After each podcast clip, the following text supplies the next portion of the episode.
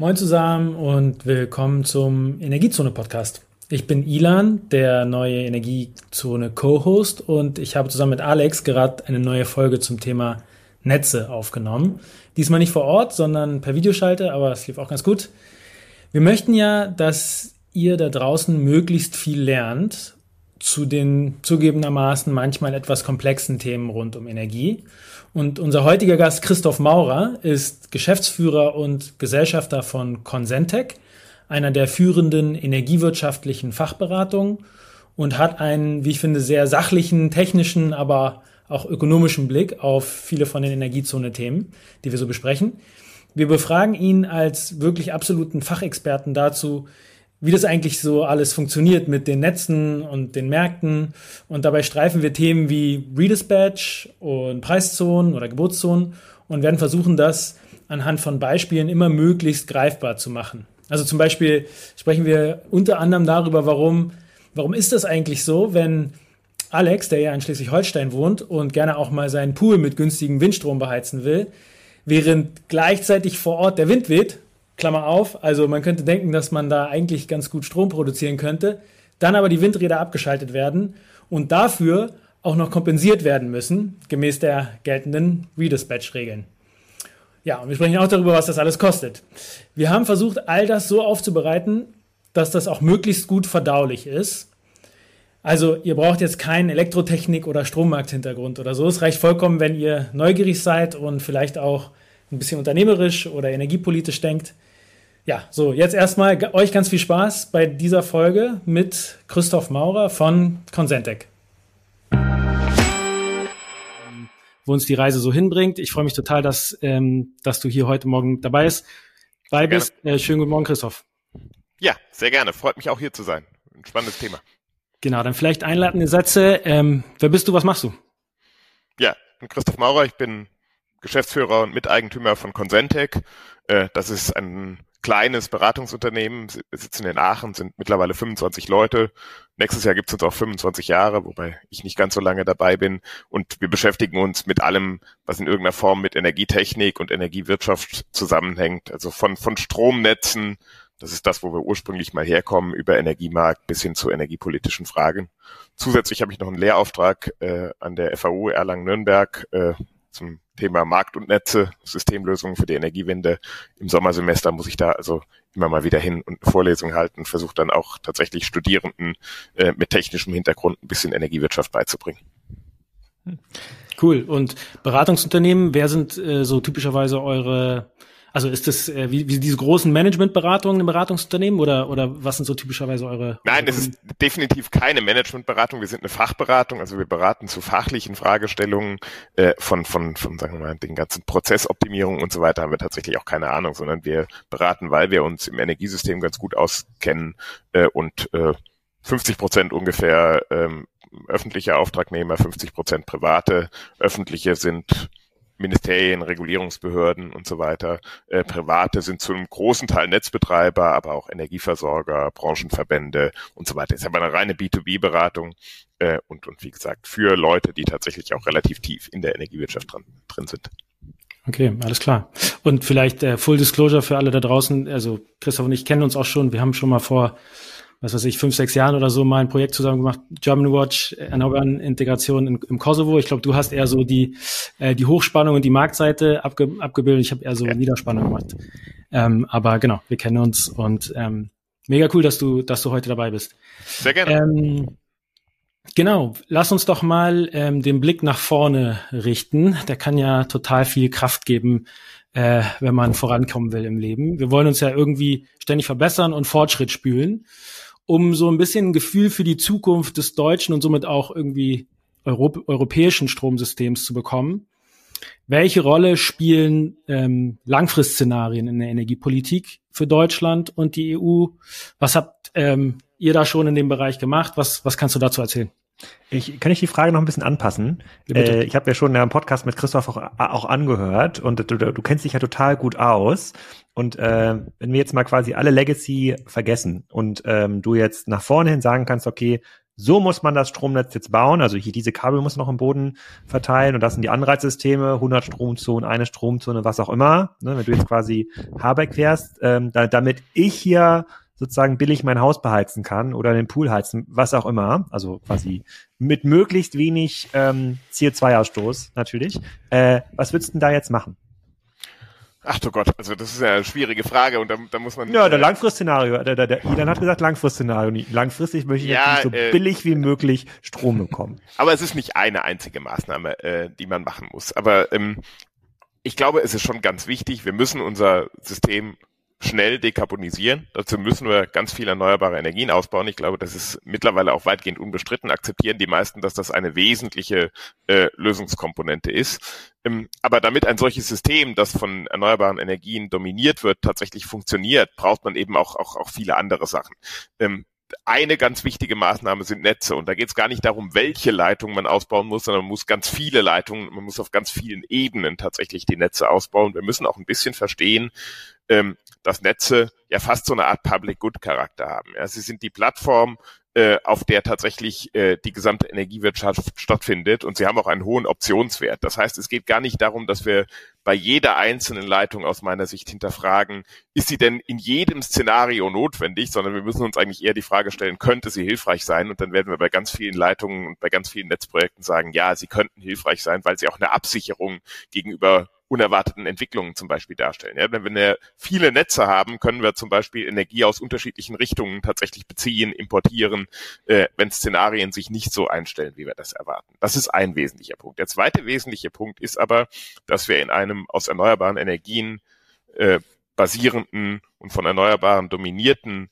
Energiesystem tatsächlich mit der Nachfrage uns sehr viel stärker am Energieangebot orientieren müssen, als das in der Vergangenheit der Fall war. In der Vergangenheit hatten wir ein System, das im Wesentlichen so aussah. Die Nachfrage war, wie sie war, um es mal etwas äh, plakativ zu sagen. Und wir sind mit den Erzeugungsoptionen, die wir hatten, mit den steuerbaren Kraftwerken in Anführungszeichen der Nachfrage hinterhergefahren. Das heißt, die Erzeugung hat sich an, an der relativ unelastischen Nachfrage orientiert.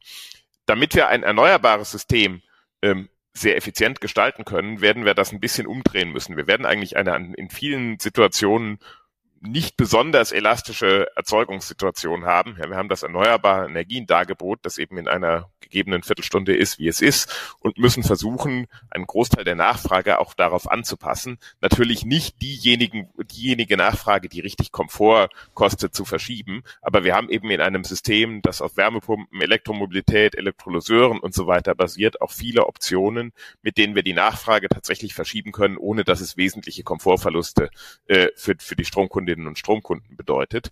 Und das werden wir machen müssen, um dieses System günstig zu gestalten. Und ganz wichtig ist, dass wir dafür ein Koordinationsinstrument brauchen. Und dieses Koordinationsinstrument sind aus meiner Sicht Preise, Energiepreise. Ja, wir brauchen dynamische Preise in diesem äh, gesamten Strommarkt, damit Akteure mögliche Stromverbraucherinnen und Verbraucher wissen, zu welchem Zeitpunkt es günstig ist, Strom zu beziehen, weil ein hohes Angebot da ist und zu welchem Zeitpunkt es teuer ist, Strom zu beziehen. Und das hat nicht nur die, sagen wir mal, auf, auf globaler oder deutschlandweiter Ebene die Dimension, haben wir gerade viel Wind oder viel Sonnenstrom zur Verfügung, sondern das muss eben auch die Information beinhalten, bekomme ich den Strom zu mir transportiert. Es hilft mir ja nichts, wenn ich in Norddeutschland wahnsinnig viel Windstrom zur Verfügung habe äh, und in Süddeutschland mein Auto laden will und tatsächlich dazwischen ein Netzengpass ist und ich diesen Strom gar nicht dorthin transportiert bekomme. Auch das müssen Energiepreise tatsächlich widerspiegeln. Also insofern sind es viele Komponenten. Ja, wir müssen die Erzeugungsseite ganz massiv ausbauen, wir müssen die Netze ausbauen, aber wir müssen auch ein System, den Energiemarkt so weiterentwickeln, dass wir tatsächlich alle Leute, alle Verbraucherinnen und Verbraucher letztendlich zu aktiven Akteuren in diesem System machen können, die sich so verhalten und Signale bekommen, wie sie sich verhalten müssen, um diesem System zu helfen. Aber äh, kann ich jetzt mal quasi aus ganz naiver Sicht dazu fragen? Also was ich jetzt bisher in den 30 Folgen Energiezone gelernt habe, ist ja, dass das System ja offensichtlich diese Flexibilität äh, nicht, ähm, nicht hergibt. Also zum einen ähm, sozusagen gibt es noch gar nicht so viele Stromanbieter mit flexiblen Preisen. Ähm, dann haben wir quasi diese eine Preiszone. Das heißt aber nicht, dass ich als Endkunde nicht auch einen flexiblen Preis haben äh, ähm, ähm kann. Also es ist gar nicht so, es ist gar nicht so einfach, das zu machen. Und äh, diese äh, sozusagen dieses Zusammenbringen von Erzeugung und Nachfrage über dickere Stromleitungen, Südlink, Ostlink, was auch immer wir da irgendwie bauen, das ist auch eher ein Tropfen auf dem heißen Stein, weil diese Kapazitäten gar nicht durch diese neuen Netze durchpassen. Das heißt, es muss irgendwie dezentral äh, ähm, gebaut werden. Und weil das aber nicht passiert, gibt es einen sehr, sehr großen Interessenskreis von ähm, Stakeholdern in, in, in aller möglicher Couleur, die dafür sorgt, dass viele der notwendigen Ausbauten gar nicht passieren. Also, also du, du beschreibst ja jetzt ja quasi, ja, es muss viel gemacht werden, aber offensichtlich wird ja gar nicht so viel gemacht, dass äh, die ähm, B2C-Verbraucher, also quasi die einzelnen Haushalte oder auch die B2B-Verbraucher, ein sinnvolles Anreizsystem bekommen, dann Strom zu verbrauchen, wenn er auch irgendwie günstig ähm, ist. Also das irgendwie zu flexibilisieren. Das passiert doch bisher gar nicht so richtig. Das ist doch eher so eine Spielerei, die jetzt Menschen wie ich, ich habe jetzt so einen Tibber-Vertrag abgeschlossen, dann habe ich mir noch so einen so einen Plugin da gekauft, damit ich da meinen äh, sozusagen stundengenauen Strom abrechnen kann. Aber so ganz ehrlich, der Aufwand, den ich da mache, das ist ja, das ist ja nur, weil ich so ein Spielkind bin. Das ist ja den normalen Haushalt überhaupt nicht zuzutrauen. Das passiert doch eigentlich gar nicht, was du beschreibst, oder? Also das mit dem Spielkind kann ich gut verstehen. Ich habe mein Wochenende damit verbracht, äh, zu versuchen, WLAN in meine Garage zu bringen, die irgendwie ein paar Meter vom Haus weg ist, damit ich äh, die Wallbox intelligent machen kann äh, an dieser Stelle. Ähm, äh, und äh, tatsächlich ist es an vielen Stellen vielleicht noch zu schwierig äh, für, für, sagen wir mal, normale Verbraucherinnen und Verbraucher äh, sich systemdienlich zu verhalten. Das ist aber genau einer der Punkte, über den wir reden und an dem wir arbeiten und sagen, dieses System so weiterzuentwickeln, äh, dass es deutlich einfacher ist, als es heute noch der Fall ist, äh, sich in einem solchen System so zu verhalten, wie es dem System nützt und wie es das System stabilisiert. Und das ist eine ganz wichtige Voraussetzung dass wir auf der anderen Seite die Netze ausbauen müssen, äh, um tatsächlich sozusagen nicht nur Mangel, effiziente Mangelverwaltung über Preise zu betreiben, sondern tatsächlich auch die tatsächlichen Transportmöglichkeiten zu erhöhen, äh, halte ich genauso für gesetzt. Zum Glück habe ich das Gefühl, im Net Thema Netzausbau passiert in den letzten zwei Jahren tatsächlich etwas. Also die Bundesregierung wird ja für viele Dinge viel gescholten, manchmal vielleicht auch zu Recht, aber, aber gerade bei dem Thema Netzausbau habe ich das Gefühl, haben wir schon was bewirkt. Und auch bei der Frage Genehmigungen für erneuerbare Energien ähm, haben wir das eine oder andere bewirkt wir leben natürlich nach wie vor in einem höchst imperfekten System, aber jetzt zu sagen, es passiert gar nichts, finde ich tatsächlich äh, auch falsch. Ob es in der notwendigen Geschwindigkeit schon passiert, äh, um tatsächlich unsere Ziele zu erreichen, äh, ist vielleicht eine andere Frage nochmal. Aber es ist nicht. Aber die kannst du doch beantworten, oder? Ich meine, wir, sind ja jetzt hier nicht in der Politik. Wir müssen es jetzt ja niemandem schön und, und, und, und recht machen. Also ja, es wird hier und da mal ein bisschen so ein Kabel verbuddelt und äh, ja, da wird auch ein bisschen was gemacht, aber doch nicht im Ansatz sozusagen in der Geschwindigkeit, die wir bräuchten, um dann, ich glaube, was ist das Ziel, 2035, 2040 sozusagen einen hohen Dekarbonisierungsstandard zu erreichen. Also ist doch alles viel Tropfen auf dem heißen Stein. Es passiert doch gar nicht genug. Na, also ich würde es nicht so negativ sagen. Ich glaube sozusagen, äh, also das Ziel ist 2045 Klimaneutralität in Deutschland. Das bedeutet aber fürs Stromsystem realistischerweise, dass wir deutlich vorher äh, das Stromsystem dekarbonisiert haben müssen. Einfach weil das Stromsystem lässt sich sehr viel einfacher dekarbonisieren als andere Sektoren wie, wie Wärme und Verkehr und so weiter. Deswegen, wenn man also 2045 alles dekarbonisiert haben will, müssen wir mit Strom irgendwann äh, in der kommenden Dekade soweit sein, gegen Ende der kommenden Dekade aus meiner Sicht. Ähm, so, was wir jetzt sehen, ist, dass wir schon einen, einen erheblichen Geschwindigkeitsgewinn, glaube ich, bei, bei Genehmigungen haben, zum Beispiel was Netze angeht.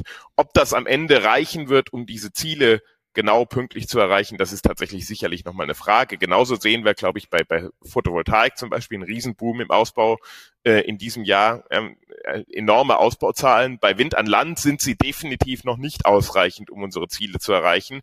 Und, und mir macht schon auch weiterhin Sorge dieser, wie soll man es nennen, Nimbesen oder, oder, oder was weiß ich, aber dass das äh, ganz viele Leute eben sagen, wir sind zwar grundsätzlich für Windenergie, aber doch nicht, bitte nicht bei mir vor der Haustür. Ähm, da muss tatsächlich noch einiges passieren. Da muss auch Bewusstseinswandel äh, in der Bevölkerung äh, noch stattfinden. Aber ich habe trotzdem das Gefühl, äh, es geht ein bisschen voran. Trotzdem müssen wir eben an, an diversen Fronten gleichzeitig arbeiten. Und eine dieser Fronten ist eben auch das Strommarktdesign. Äh, und ähm, einer der Punkte, den wir da aus meiner Sicht tatsächlich angehen müssen, ist, dass wir Netzengpässe in den Strompreisen tatsächlich besser reflektieren, als wir das äh, im Moment äh, tun. Ja, also in der Vergangenheit, wir reden zwar viel über dynamische Tarife, die dynamischen Tarife spiegeln aber letztendlich das Verhältnis von Angebot und Nachfrage auf der Ebene der sogenannten Geburtszone. Das ist bei uns ganz Deutschland sozusagen zusammengefasst wieder. Äh, und, und Preise sind niedrig, wenn wir in Deutschland im Verhältnis zur Nachfrage ein sehr hohes Angebot an, an, an Strom haben. Sie sind hoch, äh, wenn das äh, Angebot eben äh, geringer ist oder wir teurere Optionen brauchen, um die Nachfrage zu decken. Aber wir spiegeln im Moment in den Preisen noch nicht wieder äh, tatsächlich, wie die, wie die Knappheitssituation bezüglich der Netztransportkapazitäten aussieht. Ähm, das ist ein schwieriges Thema, ob man das machen sollte oder nicht. Und, und ich war lange auch der Meinung, dass es tendenziell vorteilhaft ist, das eher nicht zu tun, äh, weil man dann einen größeren, liquideren Markt hat zum Beispiel oder weil die Engpässe nicht stabil genug sind über die Zeit äh, und, und man, äh, also sozusagen Engpässe in Preisen widerspiegeln. Das würde bedeuten, dass man zum Beispiel diese einheitliche deutsche Geburtszone, die wir haben, also letztendlich einen gemeinsamen Großhandelsmarkt für dort, für ganz Deutschland, dass man den in mehrere Zonen aufteilen müsste. Das ist eine relativ sagen wir mal, aufwendige Operation, dauert eine Weile, einige Jahre Umsetzungszeit und so weiter. Deswegen will man das nicht alle wenig, ja, innerhalb von wenigen Jahren mehrfach machen. Mhm. Deswegen braucht man eine gewisse Stabilität der Engpasssituation, um sowas sinnvoll machen zu können. Äh, und es gab durchaus gute Gründe für meine Begriffe über Jahre hinweg eher skeptisch zu sein, ob das wirklich was bringt. Ich glaube aber tatsächlich mit der Dynamik, die wir sehen bei den erneuerbaren Energien, hoffentlich bei der Entwicklung auch von strombasierter Nachfrage mit neuen Verbrauchern, Sektorenkopplung und so weiter, äh, wird es viel wichtiger in, als in der Vergangenheit, dass tatsächlich die Strompreise dynamisch nicht nur das deutschlandweite Verhältnis von Angebot und Nachfrage widerspiegeln, sondern tatsächlich auch lokale Knappheitssignale widerspiegeln und den, den Verbraucherinnen und Verbrauchern ein Signal geben, wann der Strom wirklich an ihrem Standort günstig bezogen werden kann und wann man es tatsächlich an ihrem Standort lieber äh, verschieben oder vermeiden sollte. Äh, und äh, das wird schon eine der großen Entwicklungen der nächsten Jahre sein, aus meiner Sicht. Aber man erlebt auch in der öffentlichen Debatte, äh, dass es, sagen wir mal, eine große Diskrepanz ist. Es gibt in der äh, Wissenschaftsszene, in der Beratung, äh, sagen wir mal, glaube ich, im Großen und Ganzen eine, eine ja, wesentliche Sympathie für einen solchen Vorschlag. Die meisten Akteure äh, halten das tatsächlich für den richtigen Weg, um voranzugehen. Auf der anderen Seite ist die Branche ähm, und, und diversen Interessengruppen, Verbände von, von Verbrauchern äh, über erneuerbaren Verbände bis hin zur Industrie tendenziell sehr skeptisch bezüglich der Frage, ob man die einheitliche deutsche äh, Strompreiszone aufteilen sollte und erkennen eigentlich einen großen Wert darin, da den Status quo beizubehalten. Und das ist so ein bisschen der Diskussionspunkt, ähm, wo sich die Diskussion im Moment befindet, äh, wo wir versuchen, ähm, mit Argumenten zu überzeugen, wie man weitergeht, wo man gleichzeitig aber auch natürlich auch die Gegenargumente hören muss. Und, und wie gesagt, es ist nicht trivial zu sagen, äh, wir geben einen sehr gut funktionierenden, sehr liquiden Markt, der auch ein hohes Maß an, an, an Sicherheit der Rahmenbedingungen und so weiter gewährleistet auf, ähm, ist auch keine Entscheidung, äh, die man jetzt einfach leichten Herzens treffen sollte. Mhm. Vielleicht, bevor wir auf äh, das Thema Geburtszonen nochmal genauer äh, eingehen, äh, ein Schritt zurück. Ähm, also erklärtes Ziel von dem Podcast ist ja, dass, dass die Leute viel lernen und ähm, du bist der absolute Netzexperte. Kannst du vielleicht noch einmal kurz ausholen, was ist die Historie vom Stromnetz in Deutschland? Also Standorte, Großkraftwerke, Atomkraftwerke und so weiter. Und was sind die sich dann daraus ergebenden technischen und wirtschaftlichen Herausforderungen, die wir jetzt haben durch, durch erneuerbaren äh, Ausbau, wo der stattfindet und so weiter. Ja, natürlich. Also letztendlich sind Netze bedarfsgetrieben in irgendeiner Form entstanden in der Vergangenheit. Die, die Verteilungsnetze, also auf den unterlagerten Ebenen äh, von der Niederspannung bis, bis hin zur Hochspannung, wurden in der Vergangenheit im Wesentlichen zur Versorgung der Lasten äh, errichtet. Wir hatten vergleichsweise wenig Erzeugungsleistung, die in den Verteilnetzen angebunden wurde. Das eine oder andere Stadtwerk hatte äh, in seinen 110 kV-Netzen kommunale Kraftwerke und so weiter angeschlossen, aber im Großen und Ganzen waren die, die großen Erzeugungseinheiten auf der Höchstspannungsebene, der obersten Spannungsebene angeschlossen. Da hatten wir historische Erzeugungszentren, zum Beispiel im, im Ruhrgebiet äh, oder im, im rheinischen Braunkohlerevier oder in, in der Lausitz, wo die, wo eben die großen Kohlekraftwerke äh, tatsächlich positioniert waren. Und wir hatten ähm, die äh, Standorte der Atomkraftwerke. Und wenn man sich so eine Karte des deutschen Stromnetzes anschaut, ähm, dann sieht man schon, ähm, sozusagen, dass die Standorte, wo tatsächlich die Atomkraftwerke historisch standen, dieses Netz auch mitgeprägt haben. Das sind eben Knotenpunkte in diesem Netz, die besonders stark ausgebaut waren. Und in gewisser Weise ist die Struktur des, der höchsten Spannungsebene, die wir haben, der 380.000 Volt oder 380 kV Ebene, ähm, eben entstanden gleichzeitig mit dem Hochlauf der, der Atomenergie in Deutschland, äh, also Ende 60er, in den 70er Jahren. Äh, und, und diese Struktur prägt das Netz bis heute, das muss man äh, tatsächlich sagen. Und äh, was sich jetzt ergeben hat in den vergangenen 20 Jahren mit der Umsetzung der Energiewende, ist, dass wir plötzlich neue Erzeugungsschwerpunkte haben. Die Atomkraftwerke waren zwar riesige zentrale Kraftwerke ja, mit, mit, mit 1400 MW Leistung, ähm, aber sie waren trotzdem über das Land verteilt und, wenn man so will, relativ dezentral errichtet. Sie waren häufig in der Nähe, natürlich nicht direkt in den Städten, aber in der Nähe von großen Lastzentren gab es häufig auch ein Atomkraftwerk, was damit auch die Transportentfernungen in diesem Netz begrenzt hat. Man musste den Strom nicht beliebig weit bis zu den Verbraucherinnen und Verbrauchern transportieren. Und was wir jetzt machen tatsächlich, ist, wir bauen jetzt erneuerbare Energien aus und logischerweise bauen wir sie dort aus, wo sie äh, in besonders hohem Maße zur Verfügung stehen, besonders günstig zur Verfügung stehen. Bei der Windenergie, die für die Belastung im, im Stromnetz, zumindest auf den oberen Spannungsebenen, äh, sehr maßgeblich ist und, und der relevanteste Treiber ist, ist das eben vor allem im, im Norden und Nordosten Deutschlands. Ähm, das sind aber dummerweise auch die Regionen, wo wir vergleichsweise geringe äh, tatsächlich Lasten haben, ja, wo es relativ wenig Stromverbrauch gibt. Vielleicht ermöglicht das neben den Windverhältnissen auch, auch, dass wir dort die Windenergie besonders gut ausbauen können, weil eben auch vergleichsweise viele Flächen zur Verfügung stehen. Aber es führt eben dazu, dass wir eine massive Konzentration von Erzeugungsleistungen in Regionen haben, in denen vergleichsweise wenig Verbrauch anliegt. Deswegen müssen wir diesen Strom, der in Windenergie äh, erzeugt wird, über relativ weite Strecken transportieren zu den Verbraucherinnen und Verbrauchern. Dafür brauchen wir Übertragungsnetze auf der obersten Spannungsebene, aber die Übertragungsnetzstruktur ist eben bisher nach wie vor nicht auf den Abtransport von Windenergie aus dem Norden und Nordosten ausgerichtet. Nicht, dass wir keine Pläne dazu hätten. Ja, wir haben im Prinzip Pläne seit 20 Jahren, mhm. ähm, aber ähm, es hat sich bisher noch vergleichsweise wenig getan. Es ist nicht, dass ich gar nichts getan hätte. Manchmal werden die, die Darstellungen da auch ein bisschen plakativ übertrieben. Äh, aber die ganz großen Projekte harren weiterhin ihrer Umsetzung. Aber ich hatte es ja eben gesagt, ich bin tatsächlich in 2023 relativ optimistisch, dass es, äh, sagen wir mal, die Umsetzungsgeschwindigkeit zunimmt und, und dass wir da äh, ein bisschen Fortschritt erzielt haben. Das wird nicht wenn wir jetzt irgendwie solche Trassen wie, wie Südlink oder Südostlink in Betrieb nehmen, hoffentlich noch in dieser Dekade, dann wird das die Situation nicht von einem Tag auf den anderen entspannen, sondern wir bauen letztendlich die erneuerbaren Energien in einem, in einer Geschwindigkeit zu, äh, dass wir längst über deutlich mehr Leitungen nachdenken und auch in der Planung deutlich weitere, weitergehende Projekte haben als die, sagen wir mal, in der Öffentlichkeit äh, sehr stark diskutierten Projekte wie Südlink oder Südostlink.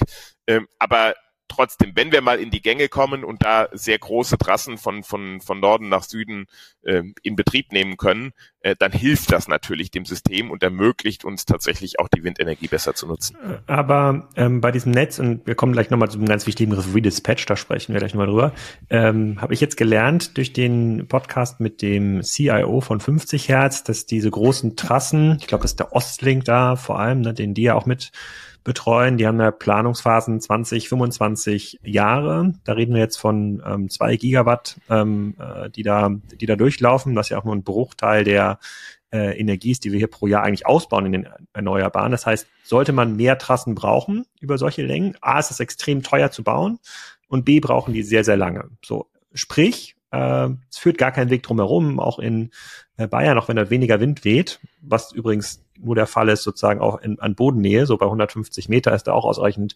ähm, Wind, Baden-Württemberg oder wo auch immer das verbraucht wird, muss man dezentral ausbauen, weil wir würden mit dem Netzausbau gar nicht schnell genug hinterherkommen. Also wir können noch und noch Windkraftanlagen auch in die Nordsee bauen oder auch in die Ostsee bauen, aber die Transportkapazitäten lassen sich gar nicht schnell genug erweitern. Wir sind quasi auf das bestehende Netz angewiesen äh, und müssen dann dezentral erzeugen.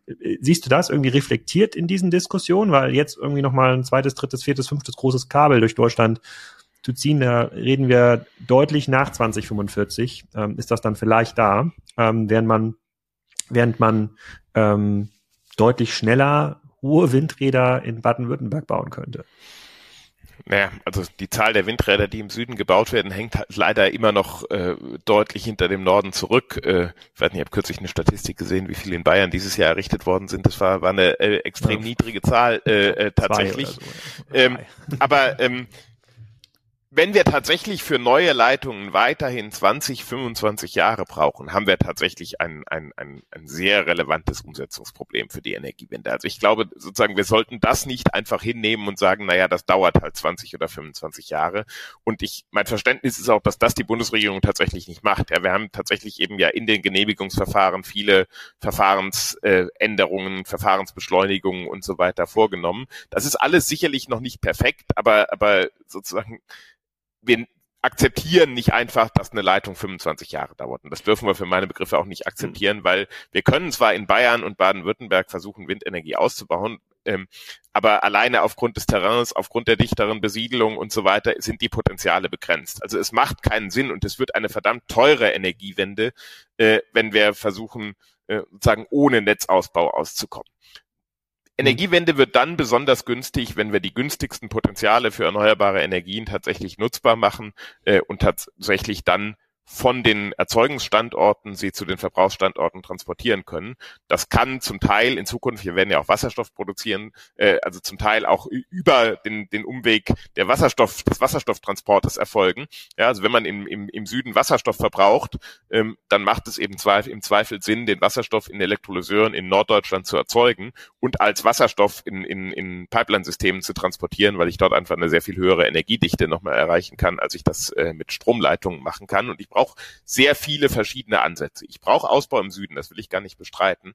Aber wir sollten nicht einfach hinnehmen, äh, dass wir, dass wir mit dem Netzausbau hinterher äh, hinken, sondern wenn wir tatsächlich diese Energiewende schaffen wollen, dann brauchen wir in massivem Maße Netzausbau und, und dann müssen wir es eben schaffen, dass so eine Leitung, ich glaube, Olaf Scholz hat im Wahlkampf mal von vier Jahren gesprochen, das ist äh, ja. äh, sicherlich nicht also, erreichbar, aber, aber wenn wir, wenn wir es in acht bis zehn Jahren schaffen, äh, dann wäre, und tatsächlich schaffen, dann wäre tatsächlich was erreicht. Ich, ich, ich bin da total bei dir, das wäre ja schön und ich habe auch dem, ich habe auch dem äh, bei 50 Hertz gut zugehört und ich habe auch versucht zu verstehen, woran liegt das eigentlich bei den Leitungen, die unter der Erde verlegt werden, muss man mit den tausenden Grundstückbesitzern äh, reden immer schwierig mhm. und jeder macht nochmal eine Eingabe aufgrund von irgendeiner Echse und äh, sozusagen also irgendeinem Tier, was dort vielleicht sozusagen vertrieben wird. Und wenn man es über Land verlegt, dann ist es, glaube ich, in, ich weiß gar nicht, ob es Bayern und Baden-Württemberg sind, da gibt es quasi regionale Regelungen, die diesen Überlandausbau ähm, massiv äh, sozusagen verlangsamen, weil die wollen quasi keine Überlandleitung. Das wäre billiger und auch einfacher zu machen. Also es ginge schon. Ich überlege mir quasi nur, also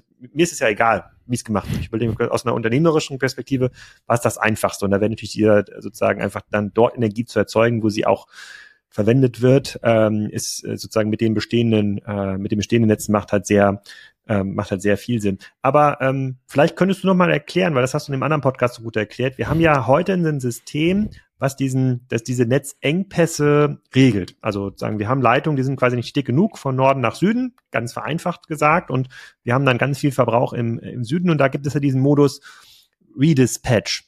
Kannst du das nochmal erklären? Also wie funktioniert das eigentlich genau und wer zahlt das eigentlich? Weil ich habe irgendwie in den Zwischenzeilen gehört, dass dann auch die Energie gezahlt werden muss, die eigentlich im Norden erzeugt wird, aber gar nicht abgenommen wird. Irgendwie, das ist irgendwie blind. Also es, vielleicht kannst du das äh, mal erklären. Blindleistung ist was anderes, aber, ja, aber äh, äh, dann, wenn wir das auch noch erklären, wird es ein langer Podcast. Aber ähm, ähm, ja, ich, ich versuche es gerne. Also wir hatten ja eben schon mal ganz kurz angesprochen. Ähm, der Stromgroßhandelsmarkt in Europa ist in sogenannten Geburtszonen oder Preiszonen organisiert. Ähm, eine dieser Geburtszonen ist, ist eben Deutschland oder Deutschland und Luxemburg gemeinsam, wenn man es genauer nimmt. Äh, was bedeutet das? Das bedeutet, dass ich letztendlich als, als Akteur, der Stromhandel betreibt, ähm, solange ich innerhalb von Deutschland handle, mir über das Netz keine Gedanken machen muss. Ich kann also einfach handeln und, äh, wenn man so will, die Netzbetreiber kümmern sich darum, dass das hinterher funktioniert. Ähm, und äh, dieser freizügige Stromhandel führt aber regelmäßig dazu, dass letztendlich Handelsgeschäfte getätigt werden und Stromaustausche vereinbart werden zwischen den Marktakteuren, die am Ende nicht ins Netz reinpassen. Ja, also der die an einem Tag mit sehr viel Windenergie erzeugen, wird der gesamte Windstrom, der im Norden, im Norden und Nordosten produziert wird, verkauft in irgendeiner Form. Der wird von, von Verbraucherinnen und Verbrauchern im Süden und Südwesten abgenommen. Ähm, und äh, die Summe dieser Geschäfte, die da getätigt werden, äh, übersteigen die Netzkapazität. Was passiert dann oder wie läuft das dann ab? Äh, faktisch, der Stromhandel, ein Großteil findet immer day ahead, also am Tag vor der Lieferung statt und, und äh, ab dem Nachmittag äh, von, von D-1, also von diesem day ahead Tag, wird's für die Netzbetreiber hektisch, ähm, weil die bekommen dann sozusagen Informationen darüber, welche Handelsgeschäfte getätigt worden sind, wer wie viel plant einzuspeisen und müssen dann Berechnungen durchführen, setzen das in ihre Netzmodelle ein, stellen dann fest, ob das äh, Ganze ins Netz reinpasst oder ob es eben nicht ins Netz reinpasst. Leider stellen sie immer häufiger fest, dass es nicht ins Netz reinpasst und müssen sich dann tatsächlich Gegenmaßnahmen überlegen.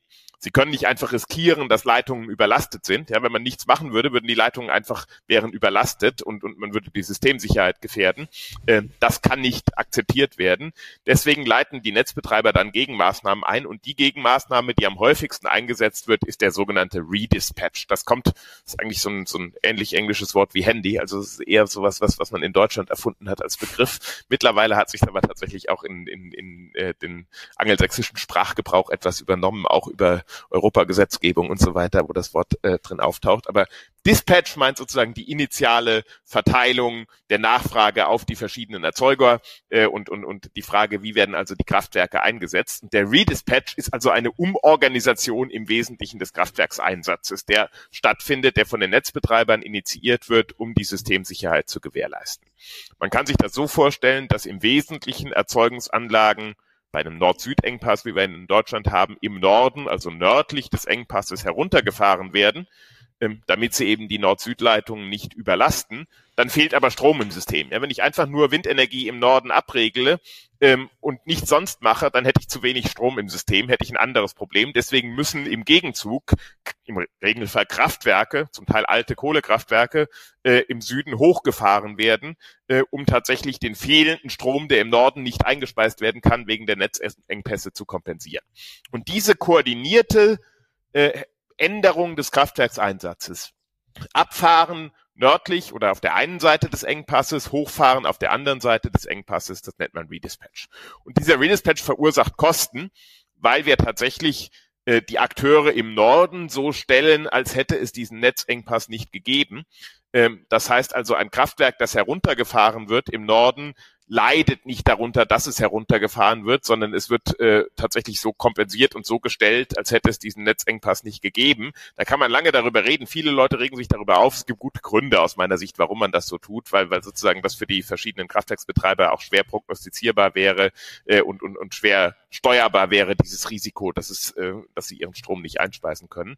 Und auf der anderen Seite muss ich ja im Süden Kraftwerke hochfahren, die ansonsten gar nicht gelaufen wären. Die wollen natürlich auch tatsächlich ihre Kosten dafür kompensiert haben, äh, dass sie jetzt hochfahren müssen, dass sie im Zweifel auch Brennstoffe äh, nutzen müssen und so weiter, um diesen Strom zu erzeugen. Und aus der Diskrepanz zwischen diesen Effekten äh, entstehen tatsächlich Kosten des Redispatchs äh, und, und das waren in, in 2022 roundabout 4 Milliarden, äh, die da in Deutschland angefallen sind. Die werden über die Netzentgelte äh, von den Netzkundinnen und Netzkunden, damit letztendlich von den Stromverbraucherinnen und Verbrauchern getragen. Äh, man muss allerdings einen sagen wir mal, Punkt im Kopf Ganz kurz, bevor du ja, das, äh, diese, diese vier Milliarden, ist das quasi on top? Also nehmen wir jetzt mal das Windkraftwerk, was hat jetzt quasi äh, 1000 Kilowattstunden irgendwie ähm, verkauft für 1000 Euro. So, die, das kriegt jetzt aber nicht durchtransportiert. Ja, diese 1000 Euro bekommen die sowieso. Jetzt läuft ein Gaskraftwerk an in äh, in Bayern meinetwegen, sozusagen, was dann diese 1000 Kilowattstunden erzeugen muss. Das muss dann dafür bezahlt werden. So und von diese diese vier Milliarden, die du gerade genannt hast, sozusagen, sind das äh, ist das jetzt sind das jetzt die Extrakosten, die da im Gastkraftwerk entstehen oder ist das diese Kompensationskosten für das Windkraftwerk äh, im Norden? Ja, also in diesen vier Milliarden sind tatsächlich beide Effekte drin. Man muss allerdings äh, berücksichtigen, dass das bei dem Windkraftwerk ähm, möglicherweise linke Tasche, rechte Tasche ist in irgendeiner Form. Also wenn dieses Windkraftwerk äh, gelaufen wäre, hätte es möglicherweise eine Förderung bekommen. Ja, also pro äh, eingespeiste Kilowattstunde erhalten die Windkraftwerke möglicherweise eine Förderung als gleitende Marktprämie, so wie das im deutschen Fördersystem heißt. Äh, und ähm, wenn sie nicht einspeisen können, erhalten sie nicht diese Förderung, ähm, die in der Vergangenheit über die EEG-Umlage finanziert wurde, jetzt mittlerweile über den Bundeshaushalt finanziert wird, äh, sondern sie erhalten dann eine Kompensation von den Netzbetreibern in identischer Höhe. Das ist aber in gewisser Weise linke Tasche, rechte Tasche. Ja, also es ist der, der Topf ändert sich, aus dem das bezahlt wird, aber das Geld wäre äh, trotzdem bezahlt worden. Die Kosten für das Gaskraftwerk oder Kohlekraftwerk in Süddeutschland, die kommen tatsächlich on top.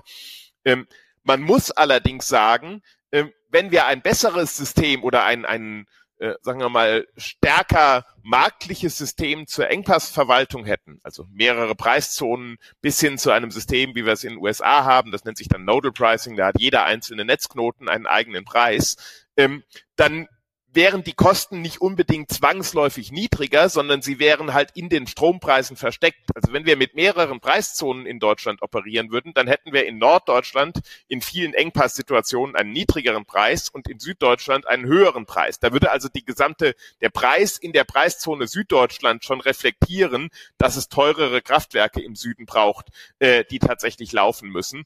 Äh, und äh, es geht eben nicht äh, so oder man sollte nicht das mit dem Missverständnis erliegen, dass alle Redispatch-Kosten tatsächlich sozusagen Zusatzkosten sind, die es in der besten aller Welten nicht geben müsste, sondern das, das, es, das, es, ändert sich ein bisschen der Topf, in dem diese, in, in dem diese Kosten stecken. Das verstehe ich, aber, Teil vier, zumindest. aber diese vier Milliarden sozusagen zahlen jetzt ja irgendwie alle über die Netzentgelte und das wird ja als unfair wahrgenommen und diese faire Verteilung der Kosten, also diese sozusagen dann fallen die Kosten ja doch dort an, wo sie entstehen. Jemand möchte quasi in Süddeutschland verbrauchen oder meinetwegen auch in Westdeutschland ähm, irgendwo, aber dort findet keine Erzeugung statt.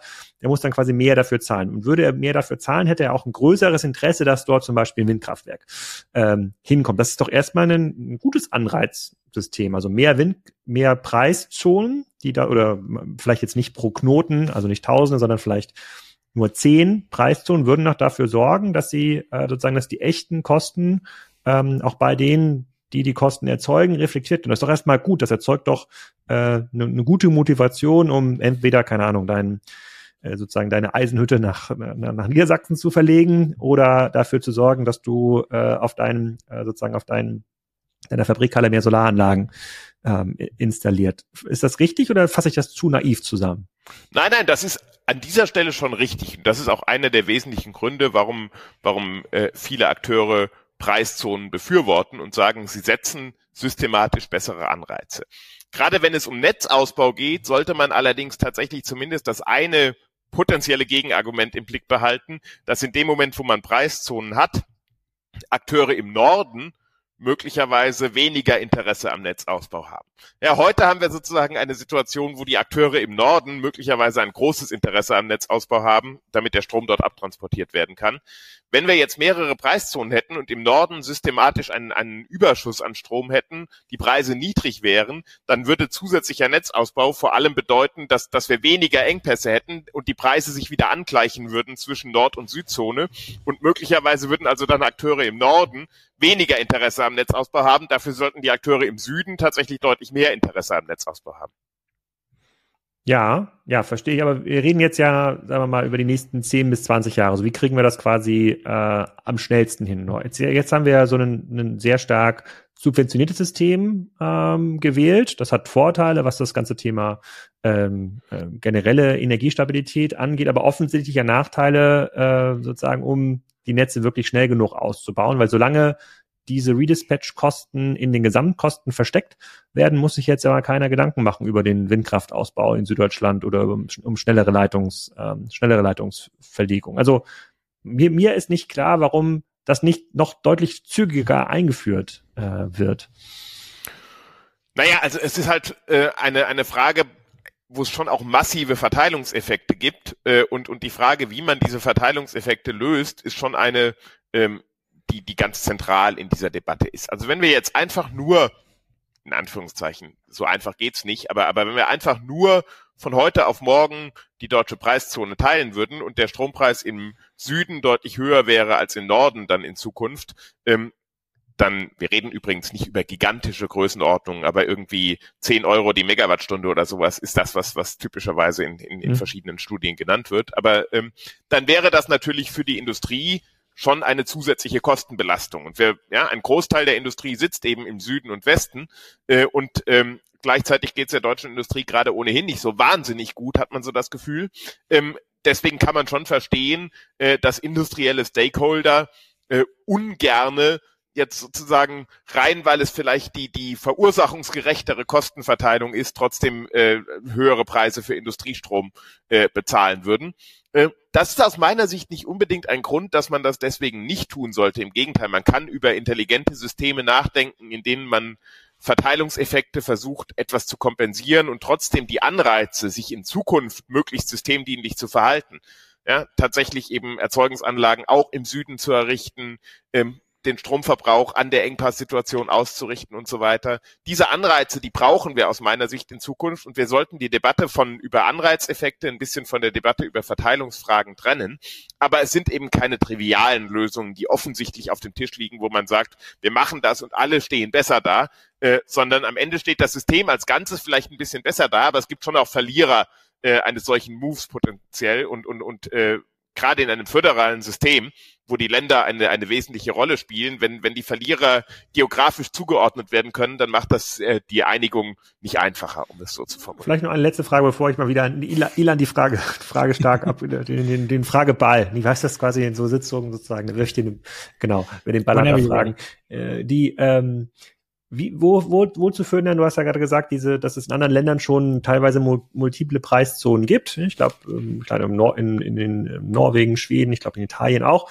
Führt das denn dort dazu, dass sich dann auch Industrie umsiedelt? Weil wenn es jetzt angenommen, es kostet mich noch halb so viel sozusagen die, die Kilowattstunde Strom oder die, die, Ener die Energie äh, in, ähm, in Niedersachsen im Vergleich zu äh, ähm, Freiburg, dann habe ich ja quasi, als, wenn ich irgendwas Industrielles herstelle oder so viel Strom brauche, einen großen Anreiz, ähm, was zu verschieben. So, und wenn das andere Länder schon gemacht haben vor vielen Jahren, dann müsste man ja quasi diese Wanderungsbewegung dort auch sehen in der äh, in der Industrie. Hast du da irgendwie Erfahrungen äh, drüber? Also ich habe jetzt keine, keine sehr detaillierten Zahlen vorliegen, aber nach allem, was ich weiß, ist die Evidenz relativ gemischt.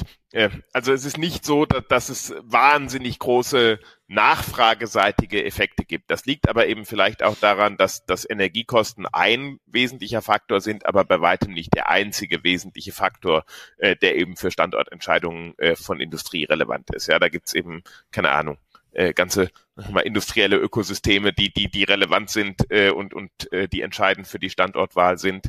Ähm, deswegen bin ich tatsächlich nicht so sicher, inwiefern Standortentscheidungen durch diese Preisfrage vor allem beeinflusst werden. Ich glaube tatsächlich, was, was sehr viel entscheidender ist, ist, dass konkrete Einsatzentscheidungen im Dispatch. Die Frage, verbrauche ich in einer bestimmten Situation Strom oder nicht? Wer speist in einer bestimmten Situation Strom ein? Kommt es zu einer Situation, in der das Handelsergebnis erstmal nicht ins Netz reinpasst äh, und solche Probleme, mit denen wir heute von Tag zu Tag zu kämpfen haben? Das sind tatsächlich, glaube ich, die Fragestellungen, äh, wo man äh, tatsächlich mit einer, sagen wir mal, lokaler stärker lokalen Organisation des Strommarktes deutliche Verbesserungen erreichen könnte. Äh, bei Standortentscheidungen hat das auch einen positiven Effekt vielleicht, aber ähm, der wird sicherlich überlagert von diversen anderen Faktoren, die da auch eine Rolle spielen. Äh, und äh, da würde ich das nicht alles alleine auf, auf, den, auf den Strompreis mhm. zurückführen, beziehungsweise habe ich einen gewissen Zweifel, wie relevant der Strompreis dabei ist, weil eben dann auch Vertrauen da rein, dass das System so bleibt, äh, eine Rolle spielt. Die Frage, wie viel Netzausbau gibt es denn dann, spielt eine große Rolle. Ja, in dem Moment, also wenn ich mich für einen bestimmten Standort nur wegen der Energiepreis, äh, wegen der niedrigen Energiepreise entscheide und dann kommt eine, wird eine Leitung gebaut und die Energiepreisdifferenzen äh, gehen deutlich zurück, ähm, dann, dann habe ich eben da möglicherweise wieder relativ wenig davon und, und, und Netzausbauentscheidungen werden eben nicht in einem Spiel von, von Profit and Loss entschieden. Ja, es ist keine unternehmerische Entscheidung letztendlich, wie stark ich Netze ausbaue, sondern sie wird von anderen Faktoren getrieben. Ähm, deswegen sehe ich die positiven Effekte oder die positiven Anreize mit Blick auf Standortentscheidungen. Ich glaube aber tatsächlich nicht, dass das der einzige oder das entscheidende Kriterium ist, warum wir äh, eine bessere lokale Organisation der Strommärkte brauchen. Hm. Okay. Ich habe ich hab gerade äh, parallel äh, mal hier in meine Suchmaschine eingegeben und es gibt schon ein paar Announcements für bedeutende Investitionen in ähm, und Entwicklungen verschiedenen Industriezweigen in Nordschweden. Also die große Batteriefabrik Northvolt ähm, auch grüne Stahlfabriken sind announced worden und so. Also zumindest so kleine äh, äh, anekdotische erste e Evidenz äh, für in Schweden haben wir ja vier oder fünf äh, Preiszonen, ja. genau, und ganz im Norden zu sagen, ähm, wäre dann. Gut, Kiruna ähm, liegt aber auch im Norden, also Stahlproduktion und so weiter ist, ist natürlich vielleicht auch etwas, was, was sozusagen ja. auch historisch in Schweden eher im Norden angesiedelt ist, zum Beispiel. Ja. Und, äh, also um, um wieder sich dem Thema Geburtszonen zu nähern. Äh, du hast ja gesagt, äh, deutsche Geburtszone oder deutsch-luxemburgische Geburtszone. Die meisten Ge Geburtszonen sind an Ländergrenzen verlaufend. Was ist eigentlich das Zusammenspiel zwischen Märkten und Geburt, also slash Geburtszonen und Netzen. Also was ist zum Beispiel der Unterschied ähm, zwischen Handel innerhalb Deutschlands, wenn Großhandelsakteure ähm, Energie handeln innerhalb Deutschlands versus also ich äh, möchte jemanden PPA mit einem spanischen Standort machen oder äh, also so in die in diese Richtung. Ja, ähm, also letztendlich ist der, der Punkt, dass ich innerhalb einer Geburtszone freizügig handeln kann. Das heißt, die Handelsgeschäfte sind im Volumen nicht beschränkt, die ich, die ich tätigen kann. Ähm, und ähm, Akteure haben innerhalb einer Geburtszone den, den, gleichen Preis, können zu diesem Preis handeln, wohingegen Geburtszonen übergreifend zwar Handel möglich ist, das wird im, im europäischen Strombinnenmarkt geregelt, wie dieser Handel stattfindet, aber der Handel unterliegt letztendlich den Begrenzungen der äh, tatsächlich verfügbaren Übertragungskapazitäten. Das heißt also, vor jedem Handelstag äh, haben die Übertragungsnetzbetreiber einen relativ aufwendigen Prozess der Kapazitätsberechnung, rechnen also aus letztendlich, wie viel Strom zwischen Zonen an einem bestimmten Tag ausgetauscht werden kann. Ähm, und das wird dann hinterher in dem sogenannten Market Coupling. Das ist also ein, ein großer europäischer äh, Matching-Tool, wenn man so will, das entscheidet, welche Gebote zugeschlagen werden und welche nicht zugeschlagen werden. Und dieses Tool berücksichtigt eben die beschränkten Übertragungskapazitäten. Und wenn die Übertragungskapazitäten ausgenutzt sind, dann gehen die Preise zwischen den Zonen auseinander. Ja, also ich habe an typischerweise kann man sich bei einer Börse wie Apex Spot oder sowas anschauen, äh, habe ich äh, an den meisten Tagen in Europa in den unterschiedlichen Ländern unterschiedliche Preise. Das liegt eben schlichtweg daran, dass dann die Übertragungsnetzkapazitäten zwischen den Ländern ausgenutzt sind und dann kann nicht mehr mehr ausgetauscht werden. Ja, wenn ich mehr austauschen könnte, würde ich die Preise dadurch durch den Handel zusammenbringen. Aber weil der Austausch einer Begrenzung unterliegt, entwickeln sich dann die Preise auseinander. Und dieses Risiko, wie sich die Preise entwickeln, spielt natürlich schon eine gewisse Rolle, wenn ich äh, einen PPA mit mhm. Spanien zum Beispiel machen will. Mhm. Ja, weil der, der Akteur in Spanien, für den ist sozusagen der Verkaufspreis der spanische Strompreis, zu dem kann er im Prinzip seinen, seinen Strom dort verkaufen. Äh, wenn die Kapazität begrenzt ist, muss ich ihn in Deutschland eben gegebenenfalls zu einem anderen Preis mhm. ähm, einkaufen. Und die Frage ist, wie kann ich dieses Preisrisiko, die der, der Differenz zwischen diesen Strompreisen tatsächlich bewirtschaften? In begrenztem Maße kann ich das über sogenannte langfristige Übertragungsrechte, also wenn man so will, ja, Absicherungsgeschäfte äh, für die Preisdifferenzen äh, handeln. Diese Absicherungsgeschäfte sind aber ehrlicherweise bisher noch ein Produkt, wo der europäische Strommarkt sagen wir mal, nur begrenzt gut mhm. funktioniert. Insbesondere sind sie nicht sehr lange im Voraus verfügbar, also im Moment maximal ein Jahr im Voraus. Mhm. Ähm, und äh, das ist also schon, wenn ich ein 15-Jahres PPA abschließen will, ist das eben schon ein Risiko, dass ich tatsächlich die, die, die Preisdifferenz zwischen Spanien und Deutschland zum Zeitpunkt des Vertragsabschlusses heute nicht sauber hatchen kann. Mhm. Und ähm, handeln wir viel mit anderen europäischen Staaten, so grenzüberschreitend? Also es wird ja viel äh, und intensiv in den sozialen Medien diskutiert, äh, Import, Export mit gewissen Ländern und so weiter. Ist es ein großes Problem? Ist es äh, ein großer Grund zur Aufregung oder Wer profitiert also eigentlich ein, vom Handel? Also ein Grund zur Aufregung ist es tatsächlich nicht. Also von Handel profitieren alle äh, am Ende und, und, und Handel ermöglicht am Ende, dass wir die, die Nachfrage in diesem System günstiger decken, als wenn wir keinen Handel hätten. Und Deutschland tauscht in erheblichem Maße mit seinen Nachbarn Strom aus, äh, häufig auch mit, mit Handelsrichtungen, die sich im Laufe des Tages ändern können. Ja, also es kann, kann sehr wohl sein, dass man mittags, wenn die PV äh, viel produziert, exportiert und gleich am gleichen Tag abends äh, von den, von den Nachbarn importiert passiert. Also die Handelsflüsse im Stromsystem sind extrem variabel, ändern sich sehr schnell über die Zeit, einfach weil sich auch Preise im Stromsystem sehr schnell über die Zeit ändern. Ja, Strom ist eine, ist eine sehr spezielle Commodity mit, mit extrem hoher Preisvolatilität.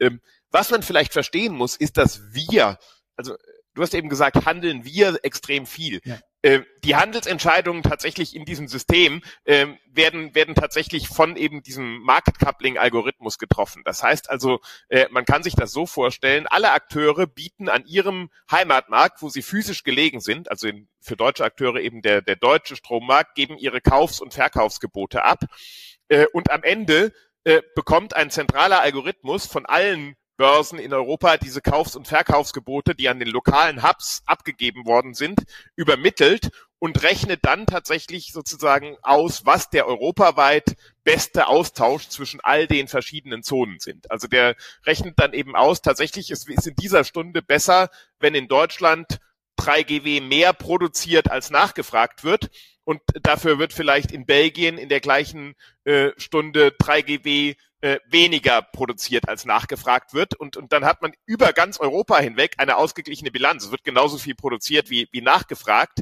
und die Flüsse, die sich dann aus diesen lokalen Ungleichgewichten ergeben, die werden eben so abgestimmt, dass sie gerade äh, zumindest so einigermaßen, so, so gut mhm. es eben funktioniert, ins Netz passen. Aber es ist tatsächlich sozusagen nicht eine Folge von bilateralen Handelsentscheidungen von Akteuren, äh, wo man also bei einem, belgisch, einem belgischen Akteur Strom verkauft, sondern man gibt lokal an seinem Hub Gebote ab mhm. und der Market Coupling Algorithmus rechnet dann den wohlfahrtsoptimalen europäischen Stromaustausch äh, aus für jede einzelne Stunde, für jede einzelne Handelseinheit. Das ist also schon ein relativ großes und kompliziertes Verfahren.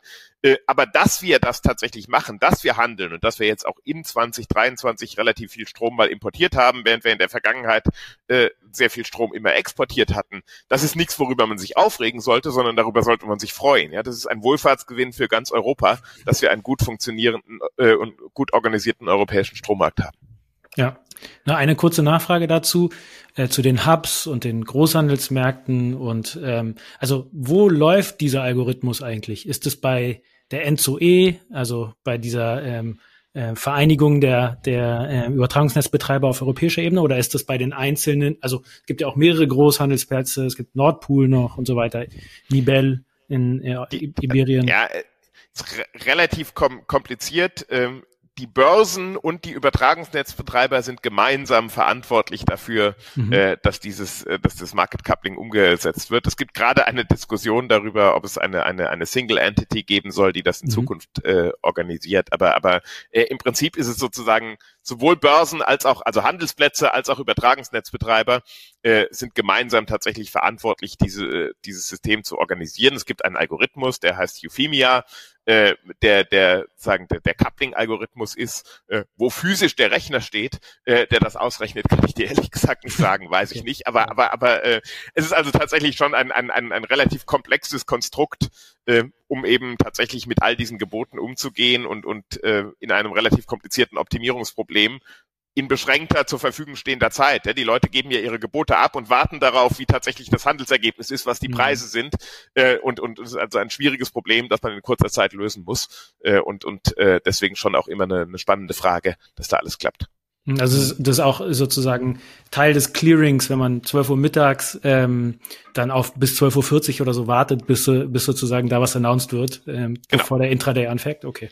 Genau, das, das Market Coupling gibt dann sowohl für die einzelnen Hubs, für die einzelnen Zonen die Preise aus, zu denen, denen sozusagen die einzelne Zone geklärt hat, als auch letztendlich die Netto äh, Bilanzen der einzelnen Zonen, aus denen sich dann die grenzüberschreitenden Austausche ergeben. Mhm. Und das alles eben so berechnet, dass die Wohlfahrt im gesamten europäischen System, was da zusammenarbeitet, maximiert wird. Mhm. Wenn, wenn wir jetzt auf das Gesamtsystem schauen, dann sind wir ja quasi in Deutschland als eine der wenigen großen Industrienationen, äh, versuchen wir einen sehr, sehr radikalen Dekarbonisierungsweg äh, zu gehen, während ja andere große Nationen ja weiterhin noch auf gut auch dekarbonisiert auf Atomkraft setzen, aber äh, sozusagen deutlich, ähm, sozusagen deutlich, deutlich weniger der erneuerbaren Energie äh, Glauben schenken. Und das führt natürlich vor allem in den sozialen Medien zu Extremsituationen. Ja, wir sind die einzigen Doofen, die anderen sind ja viel schlauer. Guck mal, China macht das irgendwie auch noch. Äh, jetzt haben wir gerade in ähm, Frankreich natürlich immer viele Sondereffekte. Das ist jetzt gerade wieder ein bisschen teurer geworden, zumindest die Erstellungs äh, ähm, Kosten. Ähm, so alle Länder versuchen das Thema Subventionen ähm, mehr oder weniger äh, öffentlich zu, zu spielen. So, ähm, aber diese ganzen, äh, dadurch, dass es da auf europäischer Ebene jetzt quasi jetzt nicht das Ziehen an einem Strang gibt, sondern jeder macht da so ein bisschen sein, äh, ähm, so sein sein Ding, ähm, führt das natürlich zu unfassbaren Verwerfungen in der öffentlichen Diskussion und auch zu wenig. Äh, das, das gibt quasi allen Trollen immer ausreichend viel Futter, egal wo sie jetzt sitzen, in Süddeutschland oder in, in, in Norddeutschland. Siehst du quasi diese, diese Diskussion gerecht geführt, weil für mich, für mich macht es den Eindruck, wir reden über 90 Prozent über, müssen uns mit, mit Trollargumenten auch in der öffentlichen Diskussion, Diskussion auseinandersetzen und können uns nicht wirklich um die, um die um, um die Lösung kümmern. Egal, ob es jetzt irgendwie ein neues Wasserstoffnetz ist oder mehr Stromleitungen zwischen Spanien und, äh, und Deutschland, ähm, weil wir, wir, wir, wir scheitern schon immer quasi an sozusagen an der ersten, an dem ersten Schritt. Ja gut, also ich meine, Trolldiskussionen gibt's natürlich und, und, und soziale Medien und die etwas aufgeheizten Stimmungen dort und, und Art und Weise, wie dort diskutiert wird, tragen da natürlich dazu bei und, und äh, helfen sicherlich manchmal nicht dabei, Dinge unaufgeregt und sachorientiert zu diskutieren. Auf der anderen Seite zu sagen, es gibt doch die Lösung und die eine Lösung und alle sollten sich auf die eine Lösung committen, äh, finde ich tatsächlich auch nicht, nicht unbedingt sachgerecht. Ich bin eigentlich durchaus ganz froh oder zumindest sehr entspannt, äh, wenn wir ein bisschen auch versuchen, dezentral Lösungen zu suchen und, und äh, in einer Situation, in der wir nicht ganz wissen, wie sich die Dinge entwickeln. Ja, was passiert bei, bei Atomenergie, Small Modular Reactor, Reactors war ja mal ein Riesenthema. Jetzt scheint es mir im Moment gerade wieder ziemlich äh, die Euphorie zurückgegangen zu sein, aber wer weiß, vielleicht kommt es nochmal. Ähm, die einen setzen mehr auf Solarenergie, die anderen auf Windenergie, Wasserstoff ist ein Riesenthema und so weiter. Die Frage, äh, wie das System sich entwickelt, unterliegt ja schon diversen Unsicherheiten. Und ich sehe durchaus einen Wert darin, wenn, wenn Akteure auch, auch dezentral, sagen wir mal, sich mit unterschiedlichen Aspekten der Lösungssuche beschäftigen, auch unterschiedliche Technologien damit vorantreiben. Ähm, wenn wir alle gemeinsam auf eine einzige Lösung setzen würden und wir stoßen dann bei dieser einen einzigen Lösung auf ein unerwartetes Problem und sie entwickelt sich nicht so, wie wir das äh, vorhergesagt haben, äh, dann, dann sind wir möglicherweise deutlich weniger ähm, resilient aufgestellt, als, als äh, wenn es eine, eine durchaus unterschiedliche Herangehensweise in den verschiedenen Ländern gibt. Ähm, das heißt natürlich nicht, dass man die Dinge, wie soll man das sagen, mit, mit katholischem Eifer äh, verfechten sollte. Ja, also ähm, wir sollten alle nicht glauben, wir hätten tatsächlich die Weisheit mit Löffeln gefressen und unser Weg sei der einzig denkbare, sondern uns bewusst sein, ähm, dass es eben Unsicherheiten gibt und, und äh, dass man sich anschauen muss, wie sich die Dinge entwickeln. Ähm, auf der anderen Seite ist natürlich, äh, wenn wir zum Beispiel über Atomenergie reden, sagen wir mal, der Furo, mit dem der eine oder andere jetzt wieder den Neubau von Atomenergie fordert, aus meiner Sicht nicht so 100 Prozent nachvollziehbar. Ja, ich hätte die alten Anlagen persönlich nicht stillgelegt. Ähm, Finde ich tatsächlich, macht die äh, Dekarbonisierung des Systems eher teurer. Ähm, aber auf der anderen Seite, wenn man sich anschaut, was neue Atomkraftwerke in Europa gucken, ja, Flamanville, Eucalypto, Hinkley Point, kann man hinschauen, wo man will die Projekte sind alle wahnsinnig stark verzögert. Sie äh, übersteigen die, die, die tatsächlichen Kosten, übersteigen die, die Plankosten um ein Vielfaches, Vielfach äh, an vielen Stellen. Da muss man sagen, bisher sehe ich keine Evidenz dafür, dass jetzt, sagen wir mal, Atomkraftwerke in bisheriger Technologie unser Dekarbonisierungsproblem äh, möglichst effizient und schnell lösen können. Im Gegenteil, einfach alleine von der Umsetzungszeit, von den Umsetzungszeiträumen werden wir da vermutlich nicht weiterkommen. Aber wie gesagt, wenn andere Länder das in den Griff bekommen, wichtig sollte aus meiner Sicht sein, dass wir das System dekarbonisieren, äh, möglichst schnell und dass wir es tatsächlich gründlich dekarbonisieren, nicht irgendwie äh, nur scheinbar dekarbonisieren. Äh, auf welche Art und Weise das die verschiedenen Länder machen, solange sie dieses Ziel erreichen, da bin ich deutlich entspannter als vielleicht der eine oder andere in der, in der äh, Social Media Diskussion. Hm.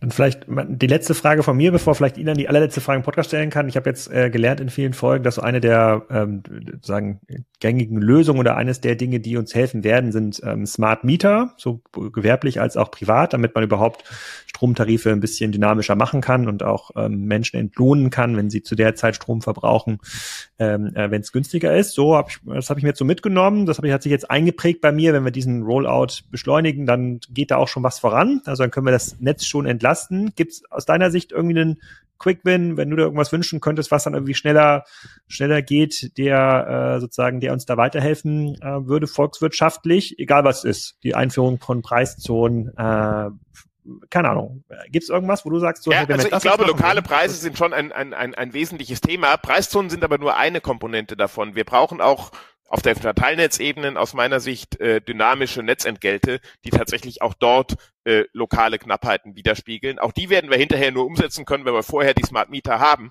Äh, deswegen, damit alle Akteure in diesem System wirklich äh, sich, sich systemdienlich verhalten können, denn die Smart Meter schon eine, eine zwingende Voraussetzung. Äh, aber danach müssen wir eben tatsächlich alle Register, glaube ich, ziehen, äh, um den Leuten korrekte Signale zu geben. Ja, und, und, und korrekte Signale beinhalten eben sowohl das Verhältnis von Angebot und Nachfrage als auch die Information darüber, ob zu einem bestimmten Zeitpunkt Netzkapazität zur Verfügung steht oder nicht und, und, und alles, was da zusammenspielt. Ja, das ist ein Zusammenspiel von ganz vielen Maßnahmen. Nicht eine einzelne Maßnahme, die wahnsinnig viel bringt, sondern eine, die nur dann was bringt, wenn gleichzeitig auch andere realisiert werden. Äh, und das ist, glaube ich, sozusagen die Herausforderung. Und das macht es auch so schwierig, weil es eben nicht das eine ist, wo man sagt, wir richten alle unsere Aufmerksamkeit jetzt genau auf diesen einen Punkt, äh, sondern weil es ein Zusammenspiel von Maßnahmen ist. Hm. Okay. Ilan, hast du auch eine letzte Frage? Ja, ich habe noch so viele Fragen. Ich muss jetzt gut sortieren, welche die beste ist. Ähm, also ähm, Kassenzone, aus der die Energiezone ja rausgewachsen ist, ähm, hat viele HörerInnen, die ähm, unternehmerisch auch irgendwas mit dem Internet zu tun haben. Funktioniert das Stromnetz genauso wie IT-Netze? Ähm, ohne jetzt vielleicht zu sehr auf elektrische Impedanzen einzugehen und so weiter. Was sind die Unterschiede zwischen ähm, IT-Netzen und, äh, und, und wie entstehen zum Beispiel sogenannte Loop-Flows? Ja, ich glaube, der wesentliche Unterschied ist, dass wir in IT-Netzen sagen, äh, ja, Datenflüsse routen durch das Netz, also wir die, die, die Wege sozusagen vorgeben, äh, wie die Informationen fließen. Äh, in Stromnetzen, zumindest in Drehstromnetzen, bei den Gleichstromverbindungen ist es nochmal ein bisschen anders, aber in Drehstromnetzen ist es eben ein bisschen anders. Dort sucht sich der Strom seinen Weg äh, durch das Netz. Äh, und äh, dieser Weg führt eben auch schon mal durch andere Länder zum Beispiel. Das sind die sogenannten Loopflows. Also wenn wir Strom haben, der letztendlich von Nord nach Süddeutschland fließt, dann äh, hört der nicht an den deutschen Landesgrenzen auf zu fließen und, und, und äh, muss ein Schlagbaum passieren, sondern er, er fließt eben tatsächlich auch über unsere Nachbarnetze, zum Beispiel durch die Niederlande und Belgien äh, oder durch Polen und Tschechien. Und das sind sogenannte Loop Flows, die gehören zu einem Drehstromsystem in irgendeiner Form dazu, wenn sie trotzdem ein, ein sehr großes Ausmaß erreichen, einfach weil die Diskrepanz zwischen Erzeugungsleistung und Last im Norden äh, Deutschlands sehr stark zugunsten der Erzeugung ist. Im Süden Deutschlands haben wir sehr viel mehr Last als Erzeugung. Das erzeugt eben sehr viele Flüsse und damit auch sehr viele von diesen Loopflows. Dann ist das für die europäische Zusammenarbeit nicht immer ganz einfach, äh, weil sozusagen unsere Nachbarn ihre Stromnetze natürlich auch für ihre eigenen Zwecke nutzen wollen und nicht nur um unsere Loopflows zu hosten. Äh, und das ist tatsächlich immer wieder ein, ein, ein Dilemma, mit dem sich auch europäische Energiepolitik und Energiewirtschaft so ein bisschen herumschlagen muss. Mhm.